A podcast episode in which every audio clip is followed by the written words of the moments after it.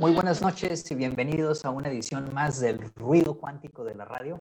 Los saluda Ricardo y bienvenidos a este programa en donde platicamos sobre eh, diferentes aspectos sobre el quehacer científico, sobre pensamiento crítico y también sobre opinión sobre, eh, eh, sobre la ciencia en el país, en el mundo. Y hoy en particular tenemos un tema en el que a los científicos usualmente se nos cuestiona ¿por, qué, por qué no enfrentamos los problemas inmediatos, por qué los físicos andan construyendo aceleradores de partículas gigantescos? ¿Por qué los matemáticos andamos calculando integrales si existen los problemas de la sociedad que tienen que resolverse? Y sobre todo algo que está eh, en, boca de muchos últimamente son los problemas nacionales. Y para platicar sobre esto eh, me acompañan Malena y Fefo. Hola, buenas noches, buenas noches. Ricardo Fefo. Buenas noches.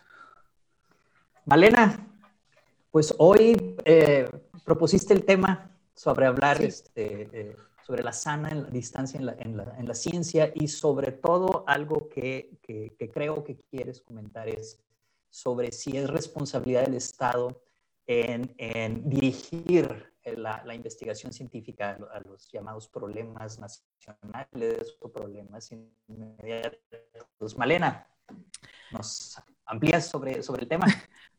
Hola, hola, buenas noches a todos. Pues el, tema surge a raíz de, la pregunta de nosotros como científicos, eh, hasta qué punto debemos de tener una dirección en la que estemos trabajando que esté en contacto con, problemas que se tienen que resolver de manera urgente, como en el momento en el que estamos ahora con la pandemia, o como problemas que tienen que ver con el cambio climático o con el, el agua, cualquier otro problema del mundo, hasta qué punto nosotros como científicos eh, tenemos que estar trabajando como pisando o tocando base con esos problemas. Y por otro lado, hasta qué punto los gobiernos o los estados eh, deben de regular el quehacer científico o no deben regular el quehacer científico eh, precisamente para que se resuelvan esos problemas rápido o no. Em, eh, ah, eh, mi, planteamiento es un planteamiento abierto, no estoy diciendo que eso es lo que se debe hacer, más bien me estoy preguntando, ¿debería o no haber lo que se puede usar ahora como sana distancia entre el, quehacer científico, la ciencia y eh, la política pública, las leyes que regulan el financiamiento a la ciencia, debemos de tener caminos en, común o debemos de, eh, darnos la oportunidad de explorar absolutamente todo lo que hay allá afuera en temas científicos y por otro lado eh, esperar que los estados o los gobiernos nos respalden en estas exploraciones porque eventualmente tendríamos capacidad de dar respuesta a estos problemas nacionales o mundiales. Ese es el planteamiento. Fefo. Hola, Ricardo. el, el, yo, este, este, es un tema, el tema. Este, este, este es un tema muy importante y, y, lo primero que quiero decir es de que en un país en donde, en donde haya eh, la posibilidad de tener eh, una comunidad científica saludable en, en, estos tiempos, incluye ambas cosas, es decir, eh, debe de haber el espacio, no solo existir, sino además fomentarse el espacio para que exista investigación completamente libre, que eh, algunos llamamos ciencia básica, que, porque nos gusta poner cosas como, como con etiquetas, y al mismo tiempo debe de haber programas intensivos y muy dedicados para resolver problemáticas específicas eh, eh, con un gran cuerpo de científicos, de, ingenieros, de, científicos de todas las áreas sociales, naturales, exactas, eh, temas multidisciplinares. Lo que, lo que yo veo con mucha preocupación es de que en el discurso, sobre todo en los países como el nuestro, en el que en realidad no se apoya la ciencia y que su comunidad es muy endeble, en el discurso, desgraciadamente, lo que se hace es, de alguna manera, como contraponer estas dos grandes maneras de hacer ciencia que para mí son necesarias en la actualidad. Y termina siendo una pelea entre, entre la misma comunidad, eh, una comunidad endeble y que además pelea por nada o casi nada, que no es lo mismo, pero es igual. ¿A qué me refiero con esto? A que en realidad nunca se ha apoyado la ciencia. Eh, déjenme eh, elaborar sobre esto. Eh, si nos enfocamos a los años más recientes, digamos los de los últimos sexenios, nosotros vemos que la ciencia era un área más de simulación. No, no solo la ciencia, pero la ciencia definitivamente lo era. la comunidad científica seria que existe en nuestro país hacía lo que podía con muy poco, con casi nada. E hizo mucho porque competía en una arena dispareja en donde personas de otros países pues contaban con una infraestructura robusta. Y aún así México generó algo de ciencia de ese nivel.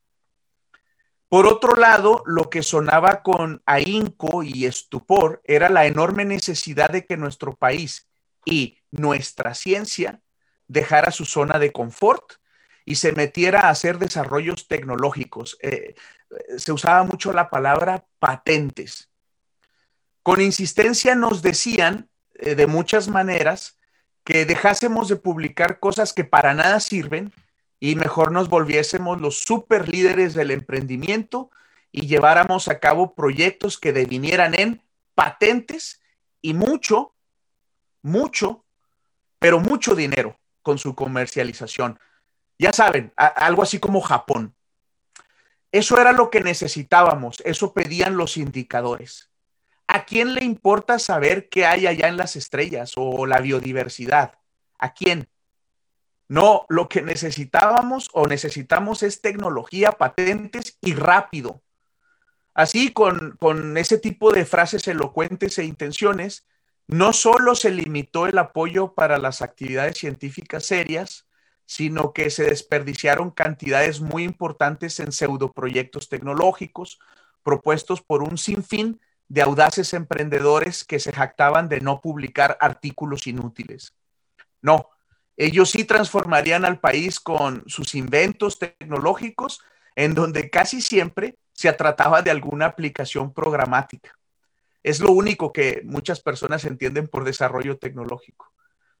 De hecho, diría yo que era tan nefasta la situación que cuando surgían proyectos tecnológicos verdaderamente sustentados y que por ende pues no resultaban espectaculares a los ojos de los responsables y tomadores de decisiones, eh, que pues en realidad era difícil que ganaran los fondos. Y si se ganaban, eran montos discretos, por decirlo menos. En realidad lo que importaba era tener ideas rimbombantes, muchas de ellas ridículas, la verdad, y sobre todo estar conectado con las personas adecuadas. Eh, el tráfico de influencias eh, era, eh, ¿cómo se dice?, el pan de cada día. En este camino se sacrificó a la ciencia básica. Ahora, para ver la trascendencia de este último enunciado, consideren lo siguiente. La ciencia básica es lo más importante de la ciencia. ¿Qué es? Pues es la que explora lo desconocido. No se trata nada más de una cierta área u otra, es en realidad todas las áreas, es la base de todo. Su propósito es aprender más sobre la naturaleza en todas sus manifestaciones, incluida la social. No se sabe qué encontrará y siempre rinde frutos. Y sin ella no hay ciencia. Bueno, pues así llegó el nuevo gobierno, el que tenemos hoy en día. Eh, yo quiero comentar que no es novedad que un porcentaje importante de la comunidad científica apoyó al actual presidente, no solo en las urnas, sino incluso durante su campaña. Se esperaba que un cambio político eh, con fuertes matices sociales de cambio social pudiera ser un escenario más favorable para que ahora sí, finalmente la ciencia, esa que se hace con fundamentos y con el mayor nivel y rigor posible, pues pudiera sentarse como uno de los pilares para la construcción del futuro. Sin embargo, rápido se empezó a ver que en efecto la ciencia no solo no es importante en la concepción del país al que parece quieren llegar, sino que por alguna razón la ciencia es mala para el pueblo. Yo creo que en realidad es mala para sus intenciones. Claro que todo a final de cuentas son palabrerías, pero es una palabrería que daña. Eh, el vulnerable camino que la comunidad científica mexicana ha logrado construir hasta el día de hoy, a pesar de las condiciones adversas en que siempre ha estado, es muy fácil de derrumbar. Entonces yo diría que ya para finalizar esta intervención, de que para contextualizar en los términos de una comparación con el pasado, eh, la situación actual que se está tratando de imponer es la siguiente. El emprendedor de los años anteriores se está convirtiendo en el activista en, la actualidad. Ambos, ambos los, los pongo entre comillas porque se trata de emprendedores y activistas sin fundamento. Eh, ambos tratando de aprovechar el momento para su beneficio económico. En el caso del emprendedor, solo ese, y o ideológico.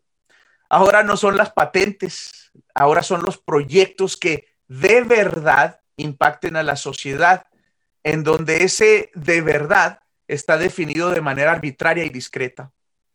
Más grave aún es el hecho de que en la situación actual se está implementando además eh, no puedo dejar de insistir en esto, una fuerte, fuerte, fuerte, fortísima corriente pseudocientífica que amenaza con tener repercusiones muy fuertes en una sociedad que de partida tiene poco acercamiento y confianza en la ciencia. Esto, en mi, en mi opinión, tiene el potencial de causar daño mucho más profundo al desarrollo de nuestra comunidad científica y su impacto en la sociedad que el simple deterioro financiero en el que nos encontramos y al parecer seguiremos. Malena, ¿alguna buena noticia que tengas después de lo que nos ha platicado usted? no, yo creo que eh, el, no, no, no, yo creo que, yo creo que lo que dice Fefo es, es algo que ya lo hemos platicado también aquí varias veces, ahora lo consolidamos en torno a esta pregunta de, de cómo si tú em, te propones impulsar nuevas políticas públicas para, le voy a decir así, para, para apoyar el quehacer científico, de qué manera tú estás cayendo en, en las mismas prácticas que se tenían en otros, en otros momentos de la historia de México y de qué manera, al menos los que estamos adentro haciendo ciencia, vemos que viene lo que ha venido siempre, que es eh, un poco lo que resume Fefo en, su participación, este, esta dinámica en la cual em, el gobierno escribe eh, documentos en los que se les pone énfasis a, les voy a llamar así por ahora, problemas urgentes del país, pero donde lo que se apoya para abordar estos problemas urgentes son iniciativas que de ninguna manera están enfocadas seriamente a resolver esos problemas. Entonces, en la práctica, con otras palabras, con otra, le voy a llamar así, eh, con otro planteamiento social, con otra perspectiva económica, en la práctica nos lleva al mismo lugar donde estábamos antes. Eh, uno de los aspectos que siempre nos ha costado mucho trabajo a nosotros haciendo ciencia básica, toda la gente y todos los niveles burocráticos siempre nos preguntan, pero eso que tú haces, ¿qué impacto tiene en la sociedad? Te lo preguntan de muchas maneras, pero digamos, esa es la pregunta que siempre te hacen, ¿no? Y eh, le ponen una, un valor, eh, cada gobierno le va poniendo un valor a ese impacto, ¿no? Y eh, típicamente a mí me gusta hacer énfasis en, el hecho de que para mí lo más valioso de lo que hago, eh, una de las cosas más valiosas de las que hago, es que eh, eh, nosotros trabajamos con los estudiantes, los jóvenes de la región, haciendo muy diversas cosas también de las que hemos platicado aquí. Y es a eso no le puedes poner precio, porque si lo puedes hacer de manera sistemática, si siempre tienes apoyo para hacerlo, en principio vamos a lograr tener en relativamente poco tiempo una generación nueva de personas críticamente pensantes. Esto es en principio, ¿no? Eh, sin embargo, eh, eh, para mí está claro que no importa quién esté en, en, estos lugares de políticas públicas, eso no es lo que tiene valor en lo que hacemos. Lo que tiene valor en lo que hacemos, al parecer, es que puedas argumentar hasta con herramientas de la pseudociencia que tú vas a resolver un problema importante para el gobierno. O sea, yo puedo ahorita decir, ah, ¿sabes qué? Yo me voy a dedicar, soy científica y me voy a dedicar a desarrollar una vacuna para la lucha contra la siguiente pandemia que viene. Todavía no la conocemos, pero voy a construir un laboratorio y voy a enfocarme en tratar de predecir la siguiente pandemia y predecir las matices que va a tener esa pandemia claramente yo no tengo las credenciales académicas y profesionales para dedicarme a eso, ¿no?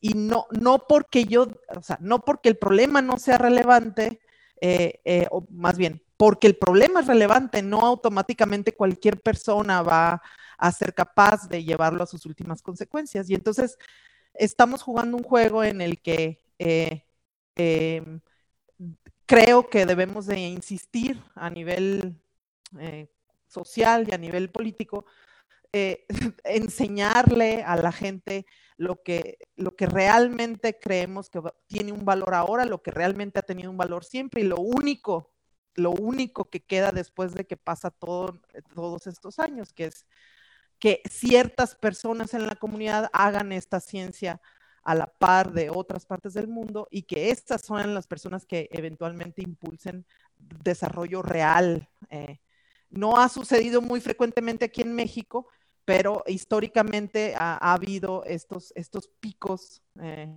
que, ah, que sí han logrado hacer este tipo de cosas, ¿no? Y, yo creo que es, en eso donde una política pública debería de enfocarse a identificar cómo fue que eso pasó y cómo lo puedo volver sistemático en el país.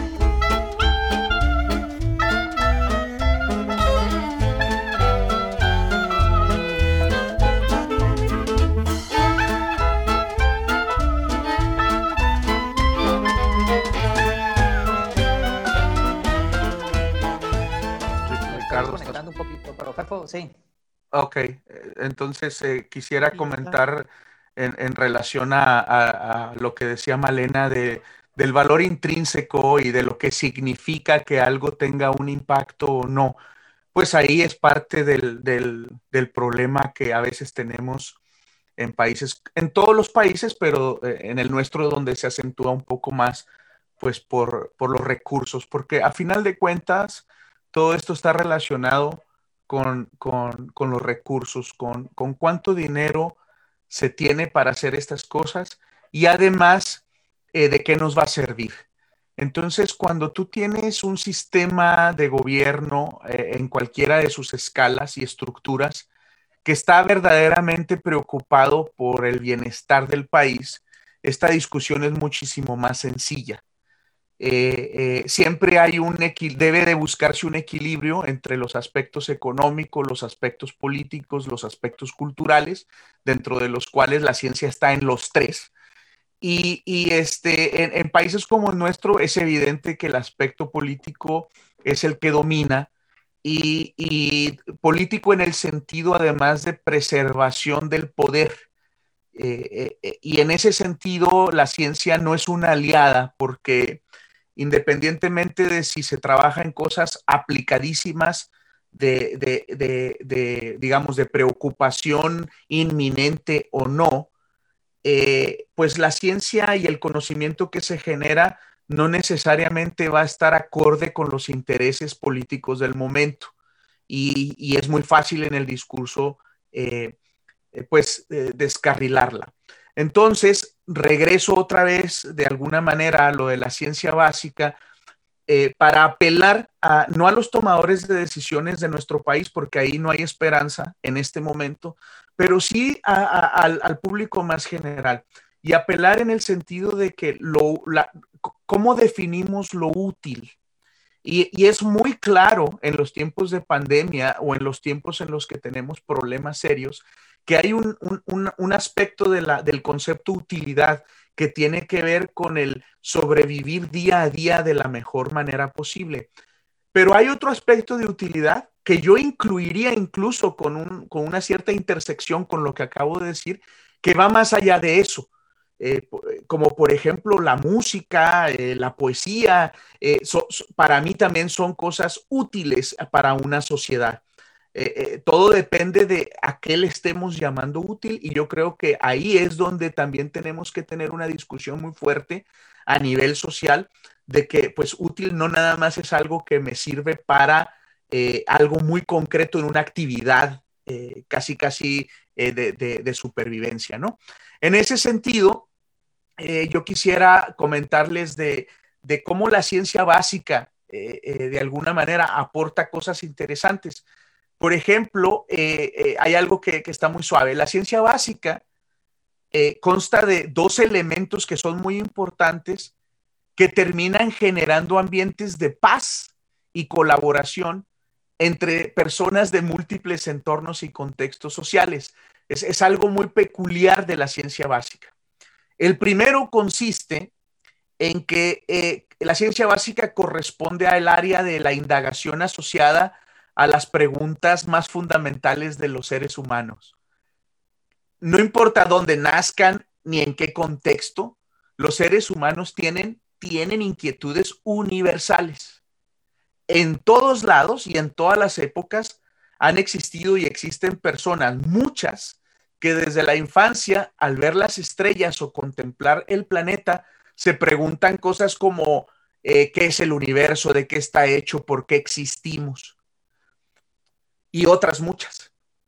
La ciencia básica, lo que llamamos ciencia básica, es la manera más eficiente y confiable que hemos diseñado para tratar de encontrar respuestas, muchas veces solo algunas pistas a ese tipo de cuestionamientos e inquietudes. Ese es el primer elemento. El segundo elemento es muy interesante, en mi opinión, y está relacionado con el factor económico. ¿Qué quiero decir con esto? Nadie, absolutamente nadie, se dedica a la ciencia básica con la finalidad de obtener recursos económicos de manera personal. Es decir, en el sentido de que ese sea el fin, conseguir dinero y cada vez más, cosa que sí sucede en muchos otros contextos. Y esto puede parecer una trivialidad, pero es fundamental, ya que en realidad es uno de los ingredientes que permite una colaboración efectiva, afectiva y eficiente, en donde lo único que se pretende es participar en la búsqueda de respuestas y entendimiento. Desde luego que la ciencia en lo general si tiene un elemento económico y eso lo podemos ver en el, en, el comportamiento de los países desarrollados y los países que tienen poder sobre el resto de los países. Todo país que es desarrollado y que tiene un poder y que lo ejerce es un país desarrollado tecnológicamente y con una ciencia muy potente mi comentario va en el sentido de la ciencia básica, ¿no? que alimenta a la otra y que simplemente nutre lo que somos como especie. Somos eh, animalitos que protegemos nuestro terruño, ¿sí? es lo primero que queremos hacer, llenar la panza y, proteger nuestro terruño. Y cuando lo logramos hacer, podemos hacer muchas cosas virtuosas también. Entonces, eh, en nuestro país, sí existe ciencia básica, sí existe ciencia aplicada, poca y mal, las dos pocas y mal, eh, digamos, mal protegidas o mal financiadas.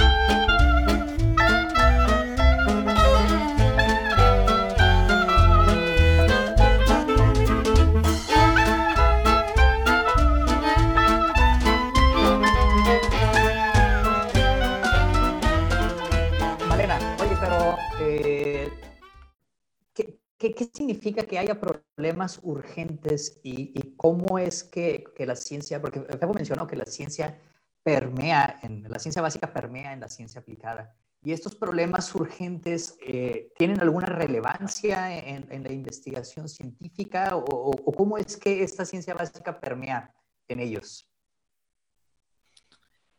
Bueno, eh, digamos que cuando, cuando en la televisión o en la radio se habla de que existen problemas em, de salud pública o del medio ambiente o de abastecimiento de, de, mm, alimentos, etcétera, estos problemas eh, obviamente se identifican, se estudian y se, mm, se, se abordan con muchas perspectivas. a nivel gubernamental hay secretarías dedicadas completamente al seguimiento de estos problemas y a la búsqueda de soluciones. Y por otro lado, eh, en el ámbito científico existen científicos que, como decía Fefo, se, involucran eh, en aspectos por, por curiosidad, por, pasión por eh, la búsqueda de respuestas a estas preguntas fundamentales que los llevan eh, en un tiempo corto a estar en contacto con posibles soluciones a estos problemas. Y eso es, es hasta cierto punto, eh, puede ser hasta fortuito, digamos. Tú puedes estar trabajando en un problema, tú mismo, Ricardo, puedes estar trabajando en un problema muy abstracto de las matemáticas que termina con un resultado que, se vuelve útil y crucial para la optimización de un proceso industrial. Y sin embargo, eh, este camino que te lleva a resolver este problema, digamos, industrial, no necesariamente es un camino que tú trazaste desde el principio como científico en tus preguntas originales. Eh, y pues la cereza en el pastel fue que precisamente pudiste resolver este problema de la industria o del clima o de lo que sea, ¿no? Por otro lado, eh, en las secretarías de Estado y en los gobiernos se tiene bien identificada la problemática que le pega a la gente en la vida diaria, cosas como las que ya mencionaba Fefo, y que se utilizan también para, para impulsar, pues, pues ah, para hacer propaganda, para impulsar ah, movimientos sociales, etcétera y que se, se prometen, se promete la resolución de estos problemas a corto plazo. Típicamente esto, esto se promete que se va a resolver ya, ¿no? Y entonces, en, este afán de, dar respuesta rápida a estos problemas complejos,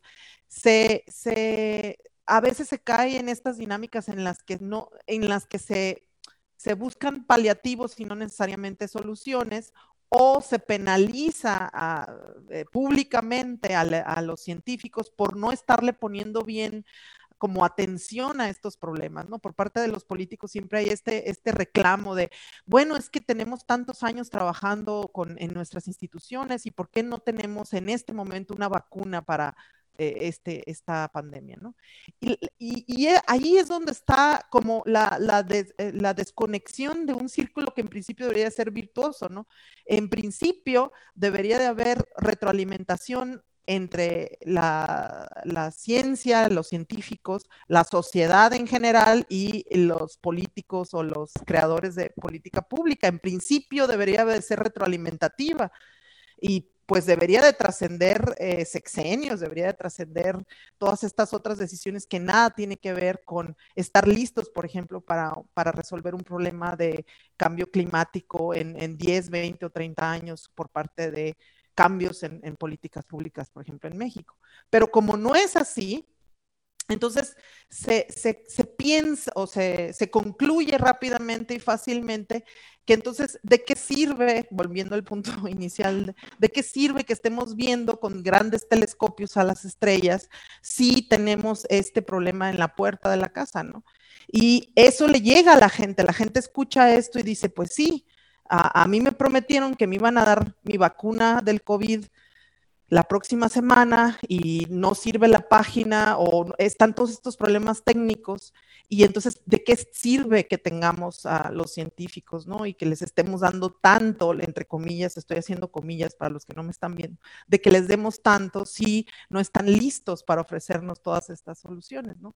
Y aquí, entonces, enfatizar que eh, en conexión con lo que decía FEFO, si no tenemos una, claridad de que la ciencia está en todos estos espacios y que debería de estar siendo alimentada y protegida más allá de los sexenios, pues en principio eh, no vamos a poder alcanzar un estatus en el que eh, como parte de esta sociedad tengamos eh, al menos una mediana certidumbre de que al término de tantas décadas podríamos tener al etanol como combustible en lugar de la gasolina. O sea, no, no pudiéramos, no podemos en este momento ni siquiera tener este tipo de planificación como lo han hecho en otros países, precisamente por esto, ¿no? Porque eh, está completamente desvinculada esa comunicación.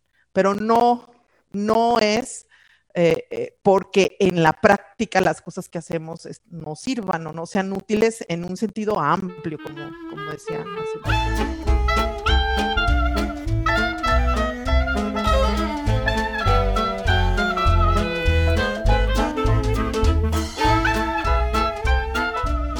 es, responsabilidad, porque dijiste tú, una, persona trabajando en un problema abstracto, en cualquier área de la ciencia o incluso de las matemáticas, podría encontrar de manera fortuita una solución para un problema aplicado, un problema este, específico de los urgentes, por llamarles de alguna manera, ¿no? Es responsabilidad de estas personas o de estos grupos de investigación trabajar luego en ese, eh, explorar ese descubrimiento fortuito o no. ¿Ustedes qué, opinan? Eh, yo creo que, o sea, así como pones la pregunta, la respuesta sería no. Pero, pero, creo que, pero creo que más allá de hablar de ese tipo de responsabilidades, creo que lo que, creo que, lo que funcionaría sería que hubiera, insisto, a lo mejor soy muy repetitivo, una disculpa de antemano, pero lo, que funcionaría es que hubiera un, un, ambiente de trabajo libre y bien financiado, con un incentivo, sí dirigido por parte de un gobierno, a que haya eh, interlocución entre los diferentes sectores de la ciencia para resolver ese tipo de problemáticas y aprovechar lo que se esté haciendo en las diferentes disciplinas, pero de manera natural. Y a lo que le llamo natural es simplemente, otra vez, un sistema científico de universidades, centros de investigación que esté bien financiado, en donde en donde se procuren los medios para que las personas puedan hacer su investigación con la menor distracción posible y con la mayor libertad, sujeta desde luego a las evaluaciones estrictas del nivel de la ciencia internacional, que, que esas son indispensables, y que luego se incentivaran a través de financiamientos específicos orientados problemáticas específicas, pero no como una obligación eh, regreso a tu pregunta, no, no como poner la carga moral eh, en que un investigador, una investigadora deba de, dedicarse a resolver ese problema. Así no funciona la ciencia. Entonces, creo, creo, entiendo muy bien la razón por la que preguntas esto. Eh, está relacionada con lo que dijo Malena de, pues, de que para la comunidad en lo general que no está familiarizada con el, con el, con los detallitos de cómo funciona la ciencia, pues sí suena así como que, ¿qué onda con estos científicos? Y eso se aprovecha políticamente en el discurso. Entonces, comprendo tu pregunta. Yo lo que diría es que deberíamos de dejarnos de hacer esas preguntas. deberíamos de empezar a trabajar en construir una comunidad científica robusta, que para eso necesitamos todavía mucho, necesitamos que en muchas partes de este país haya licenciaturas en física, en matemáticas, en química, en biología y que se vayan generando posgrados decentes en todos lados. Y eso es un proyecto de, 20, 30, 40 años. Que no esperemos que los resultados van a estar ya y que seamos conscientes de que eso se necesita para darle sustento a lo que podría ser después, pues una comunidad de científicos mexicanos, científicas mexicanas, con un impacto muy, muy, digamos, tangible en ciertas problemáticas en agricultura, en ciertas problemáticas en el problema de la energía. Pero no nada más es por decreto. Y algo que sí debemos de defender los científicos, más bien no nos queda de otra más que defendernos, es de que estos decretos que sí se dan fallan Y al fallar, la culpa es de los tomadores de decisiones, no de los investigadores e investigadoras, ni de las universidades, que no son apoyadas para hacer investigación científica. Y es que de hecho este, uno lo podría ver al revés, o sea, no es responsabilidad de, un, de los individuos o de un grupo particular el de llevar las aplicaciones de sus descubrimientos, incluso trabajando en, problemas específicos. Es responsabilidad del Estado promover o, o, establecer los recursos, incluidos los recursos humanos, para que los diferentes expertos eh, eh, eh, aprovechen los descubrimientos de otros grupos precisamente para trabajar en estos problemas. La responsabilidad es opuesta, no es responsabilidad de quien, ah, mira, yo estoy este, este, haciendo esta investigación, no sé, en partículas, tuve que desarrollar este material, mira, este material sirve para esto. No es responsabilidad de los físicos utilizar ese material y aplicarlo, sino es responsabilidad del Estado que haya recursos para que alguien más aproveche eso. Pero yo, creo que, ahí, en ese tema, sí, en esto que acabas de decir, Ricardo, yo creo que abarca lo que acaba de decir Fefo también. O sea, la libertad se entiende hasta para incluir esa decisión.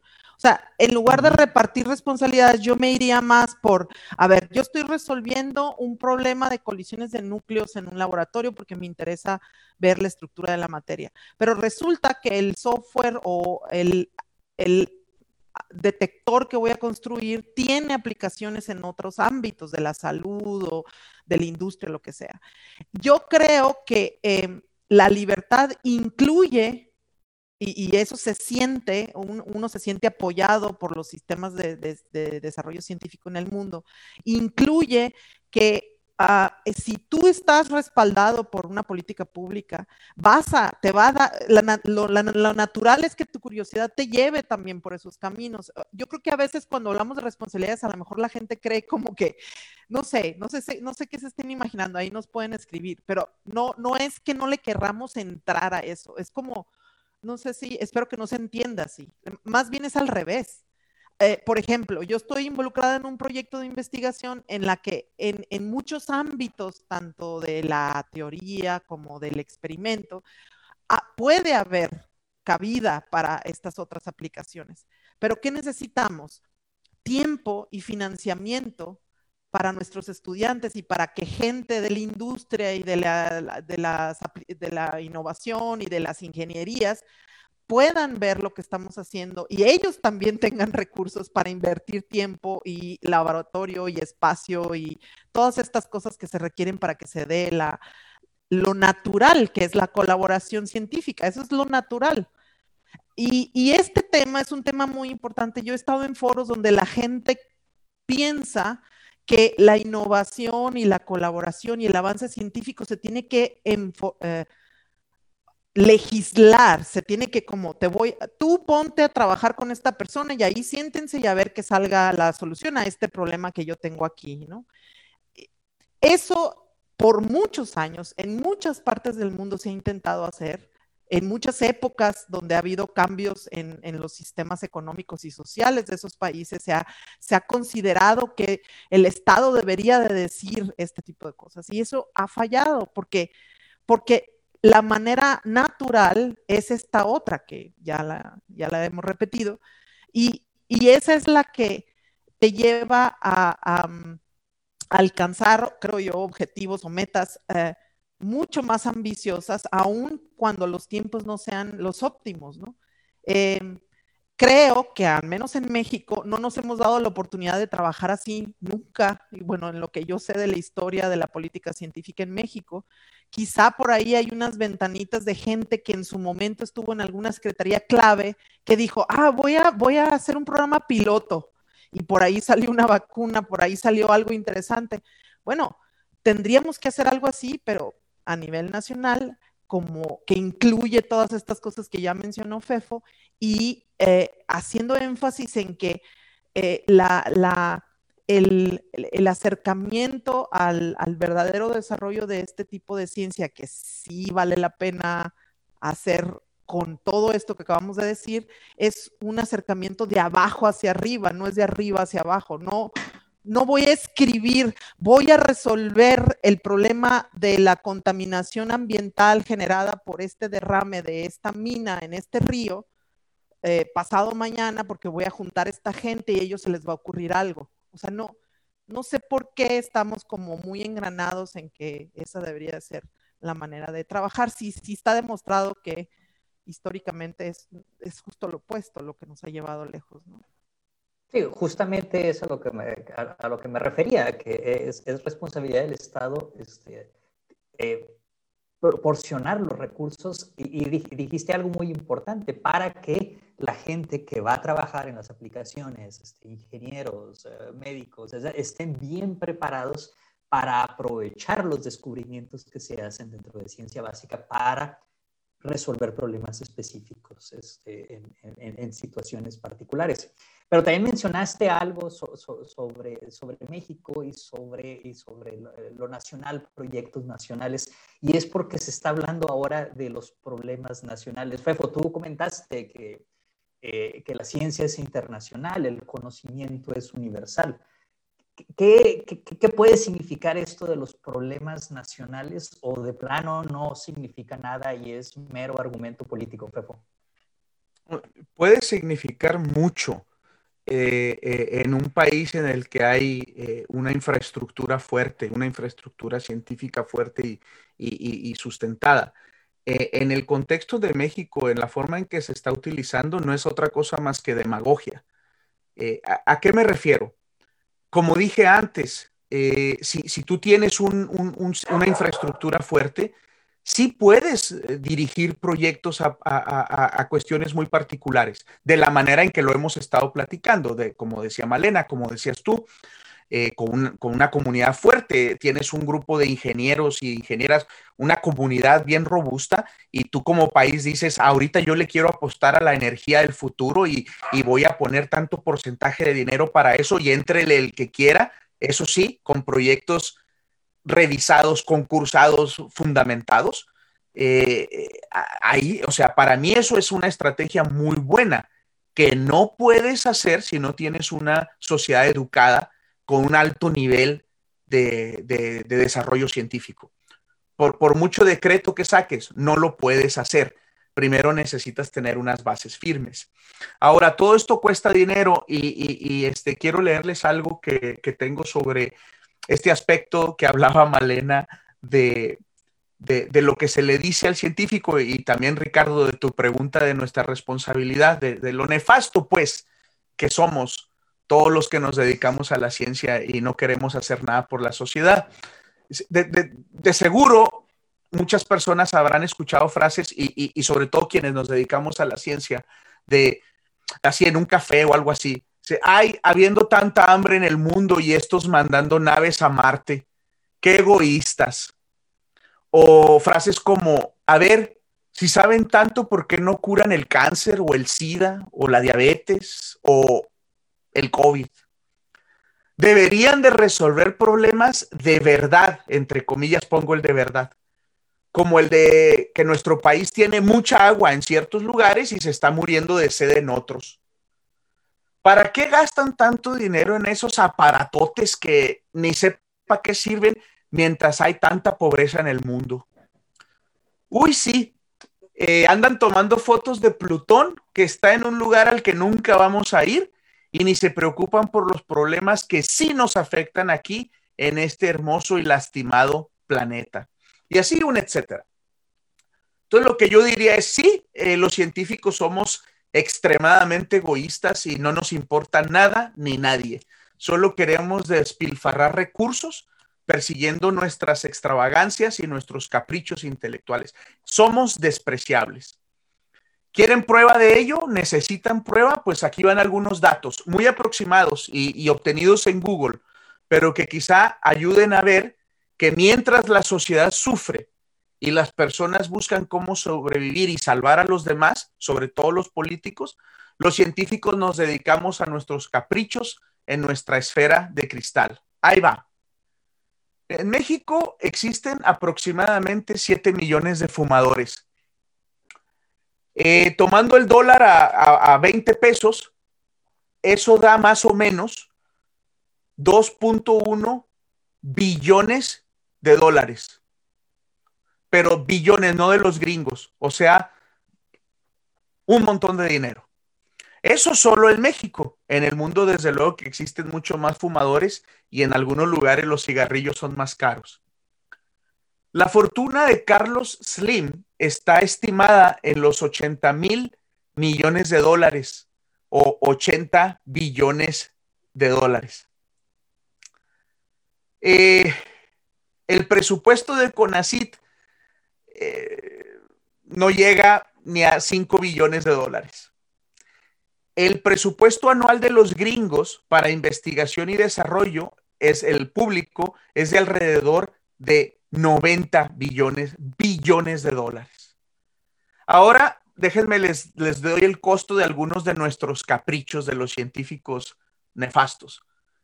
El, acelerador más grande que tenemos y que es muy famoso, que se llama el gran, el gran colisionador de hadrones, tuvo un, un costo total ejercido durante casi 12 años de 4 billones de dólares. El costo anual para su operatividad y funcionamiento es de alrededor de un billón de dólares. Es decir, Slim podría tener su propio gran colisionador. De hecho, hay más de 50 billonarios en el mundo que podrían tenerlo. Y el gran colisionador es en realidad el consorcio de muchos países que tuvieron que juntarse para poder concebirlo. El transbordador espacial de la NASA, el Endeavour, esos que viajaban, daban vueltas alrededor de la Tierra y regresaban y aterrizaban, costó 1.7 billones. El telescopio espacial Hubble, que duró más de una década funcionando en el espacio, costó 1.5. ¿Ok? Ahí está otra vez. El transbordador 1.7, el telescopio espacial 1.5. ¿Para qué sirven? ¿Quién sabe? Caprichos de los científicos. Un portaaviones militar cuesta 2.7 billones y no hay solo uno, como el Hubble, hay bastantitos, pero eso sí sabemos para qué sirven, ¿verdad? El puente Orsand, de 8 kilómetros de longitud que une, que une a Dinamarca y Suecia, costó 5.3 billones. El presupuesto de la Fórmula 1 por temporada es de alrededor de 2 billones. Si no lo saben, el telescopio Hubble nos ha permitido descubrir cosas inimaginables sobre el universo en el que vivimos. Gracias al gran colisionador estamos aprendiendo cómo funciona el universo en las escalas más fundamentales. Los transbordadores espaciales permitieron construir la Estación Espacial Internacional y ubicar un gran número de satélites que todos utilizamos aunque no lo sepamos. Los avances tecnológicos que se tuvieron que dar para hacer todo eso posible han tenido impacto directo en todas las personas. Un ejemplo sencillo es el Internet, inventado en el CERN, donde se encuentra el gran colisionador, como una herramienta más no como un fin, que sin embargo ha generado revoluciones en prácticamente todos los ámbitos de la vida. Y no se diga, por supuesto, de las vacunas. Ya ven, esos científicos despilfarradores, qué bárbaros e inconscientes. A mí me gusta hablar de estos datos y de estos números porque creo que pone en perspectiva. Ahora, hablar de billones de dólares es muy complicado, así que lo voy a decir de otra manera el gran colisionador al año, yo les dije que costaba un billón de dólares al año mantenerlo. Eso equivale a una chela por europeo al año. Eso es lo que cuesta mantener al gran colisionador que nos está dando eh, oportunidad de hacer ciencia básica de primer nivel. A cada europeo le cuesta alrededor del equivalente de lo que cuesta una cerveza al año y construirlo, que duró 12 años en construcción, cuatro chelas, total. Entonces, poniéndolo en ese contexto, creo que es más fácil ver si las cosas son caras o no. Yo sí les recomiendo a nuestro auditorio que cuando vayan a investigar después de este programa que quedaron con el interés así de saber qué está pasando y van a ir a investigar el, el presupuesto de egresos de la federación y van a ver cuánto dinero se le da a educación y cuánto dinero se le da a ciencia, pues van a ver muchos ceros y, millones y miles de millones. pero les voy a pedir que traten de contextualizarlo de la, de la forma en que lo acabo de hacer y lo comparen, por ejemplo, con el dinero que México, un país que no enfrenta guerras, se gasta en la defensa. Nada más para que se den un quemón y vean que sí, efectivamente los científicos somos las personas más nefastas del país. Y, a prueba de ello, pues aquí está esta foto de Malena y de Ricardo. Miren, los parecen criminales.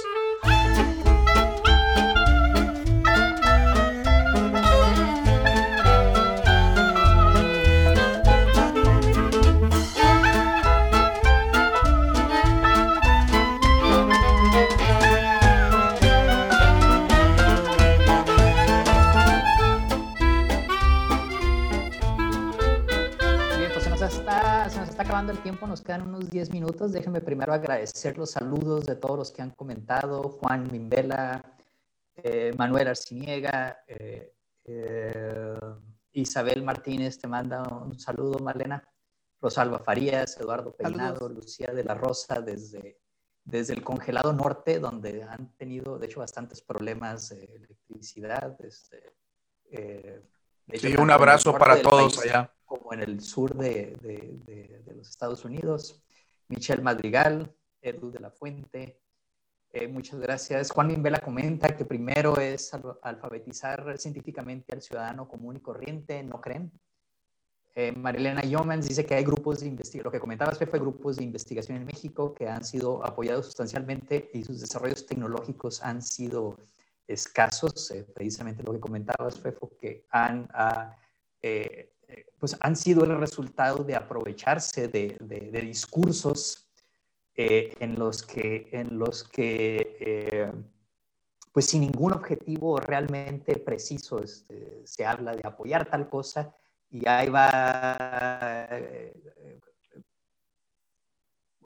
gente que busca aprovecharse de, esos discursos o de esas tendencias para este, obtener beneficios personales. Importante, importante, mencionar, importante mencionar que también hay grupos que a pesar de todo, como lo dije también al inicio, también en el área tecnológica, a pesar de todo, lo han logrado mantener viva eh, la, la, comunidad y el desarrollo de algo de ciencia de muy buen nivel en nuestro país. Y eso no es exclusivo de ciencia básica.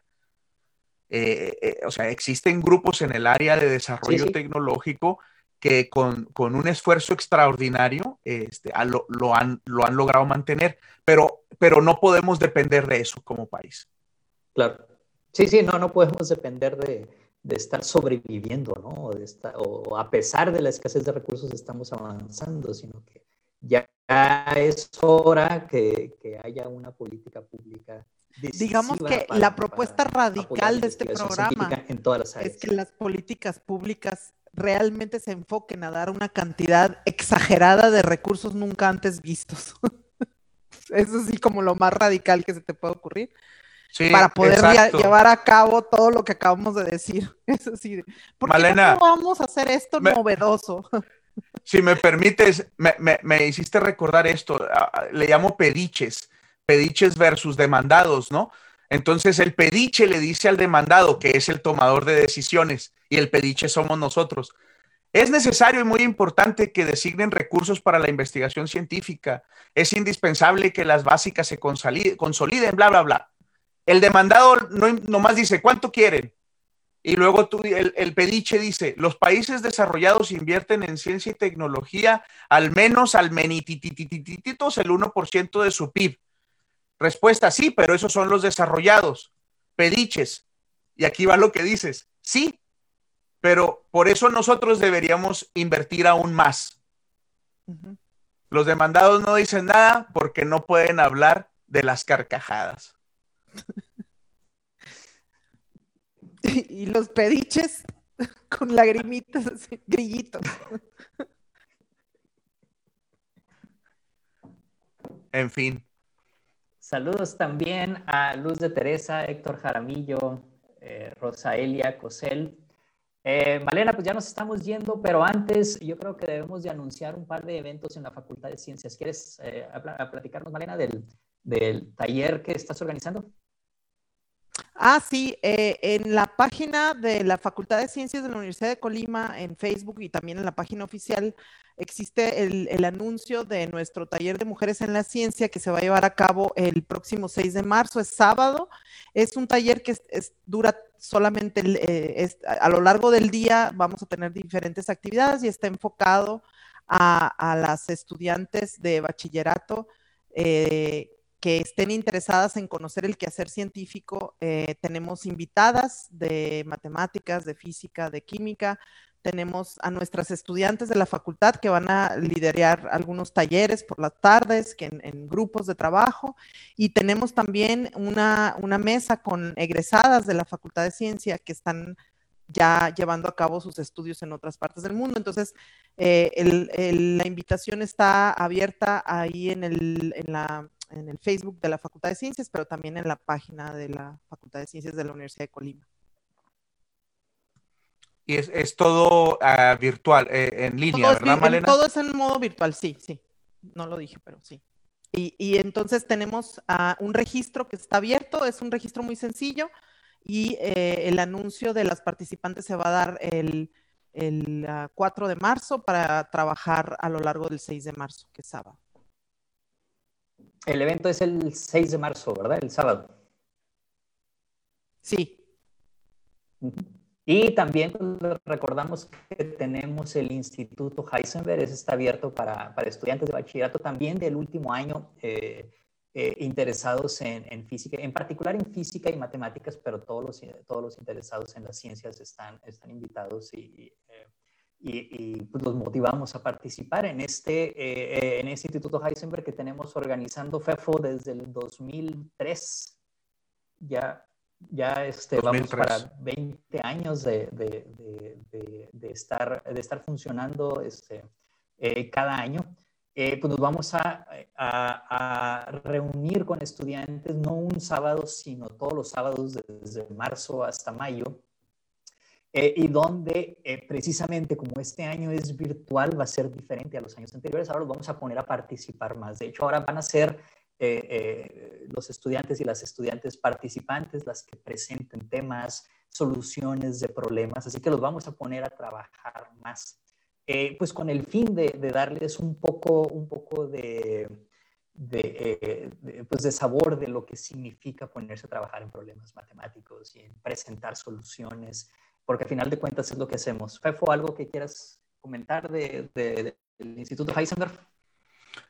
Nada más de que eh, es, un, es un programa que yo considero eh, muy exitoso. Es, es, de, las, de las, probablemente la única cosa que creo que hemos hecho bien, eh, en el sentido de que pues ya tiene, como decías Ricardo, ya va a cumplir, pues todavía no, pero tiene ya 17 años, ¿no? Eh, eh, la idea original se mantiene. Eh, la idea original es, es mostrar a estudiantes de, edad de decidir por una carrera, por una carrera universitaria, demostrarles que la ciencia es una opción real y, y se le muestra a través del contacto directo con personas que se dedican a la ciencia. Es, muy común cuando ustedes hablan con personas que nos dedicamos a la ciencia, que les platiquemos que cuando estábamos en edades de decidir y, comentábamos, no, pues yo quiero ser biólogo, yo quiero ser astrónoma o yo quiero ser física, una de las muchas cosas que nos decía nuestra familia o nuestros amigos es te vas a morir de hambre, eso para qué sirve, cosas por el estilo. Pero era difícil y sigue siendo difícil en muchos lugares de nuestro país que nos encontráramos a personas que se dedican profesionalmente a la ciencia, que nos pudieran decir lo que realmente sucede y cómo es el camino. Y además de verlos así todos tontotes, así como nos vemos nosotros en cámara, y que uno de, una persona de 17 años diga, pues si ese menso pudo, yo también. Eso es el Instituto Heisenberg, e, en esencia. Y a través de los años, pues han variado las, las actividades, pero pero siempre es involucrando a jóvenes en temas apasionantes y con historias todavía más apasionantes de nuestras y nuestros colegas. Así que si están en bachillerato, preferentemente de, último semestre, eh, pues manden su solicitud. Ahí Ricardo ahorita les repite dónde la pueden encontrar. Y obviamente a las chicas que participen en el taller, pues también las invitamos a que se animen a participar en el instituto, ¿no? Sí, desde luego, el, Instituto Heisenberg está dirigido a, todos este, los estudiantes de bachillerato, este, este, hombres y mujeres, y eh, comúnmente pues, tenemos, tenemos este, la mitad de, nuestros participantes son, son también este, muchachas interesadas, eh, pero sobre todo eh, el, objetivo, como, como, como comentaste, Fefo, es que así como hay grupos de, científicos que a pesar de la escasez de recursos este, han hecho avances científicos, pues muchos de nosotros estamos estudiando ciencia a pesar de que de manera circunstancial, ¿no? Eh, de que nos enteramos ya justo por, por, alguna, por algún evento fortuito, ¿no? De que, ah, mira, hay, gente que puede dedicarse a la ciencia.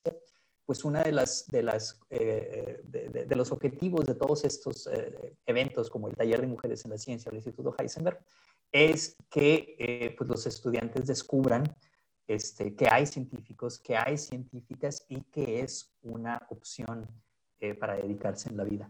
Así que, eh, pues bueno, los invitamos al taller de mujeres en la ciencia, los invitamos a el Instituto Heisenberg. Pueden encontrar, de hecho, Malena acaba de compartirnos eh, los links a las páginas de, ambos eventos, pero si siguen la página de la Facultad de Ciencias en Facebook, la página del Instituto Heisenberg, pueden ahí encontrar también este, los enlaces a las convocatorias y a las solicitudes de participación. Pues se nos acaba el tiempo. Pues muy buenas noches. Malena, Fefo. Muchas gracias. Gracias. Buenas noches. Nos vemos. Buenas noches. Muchas gracias a todos por seguirnos y los esperamos el próximo sábado. Muy buenas noches.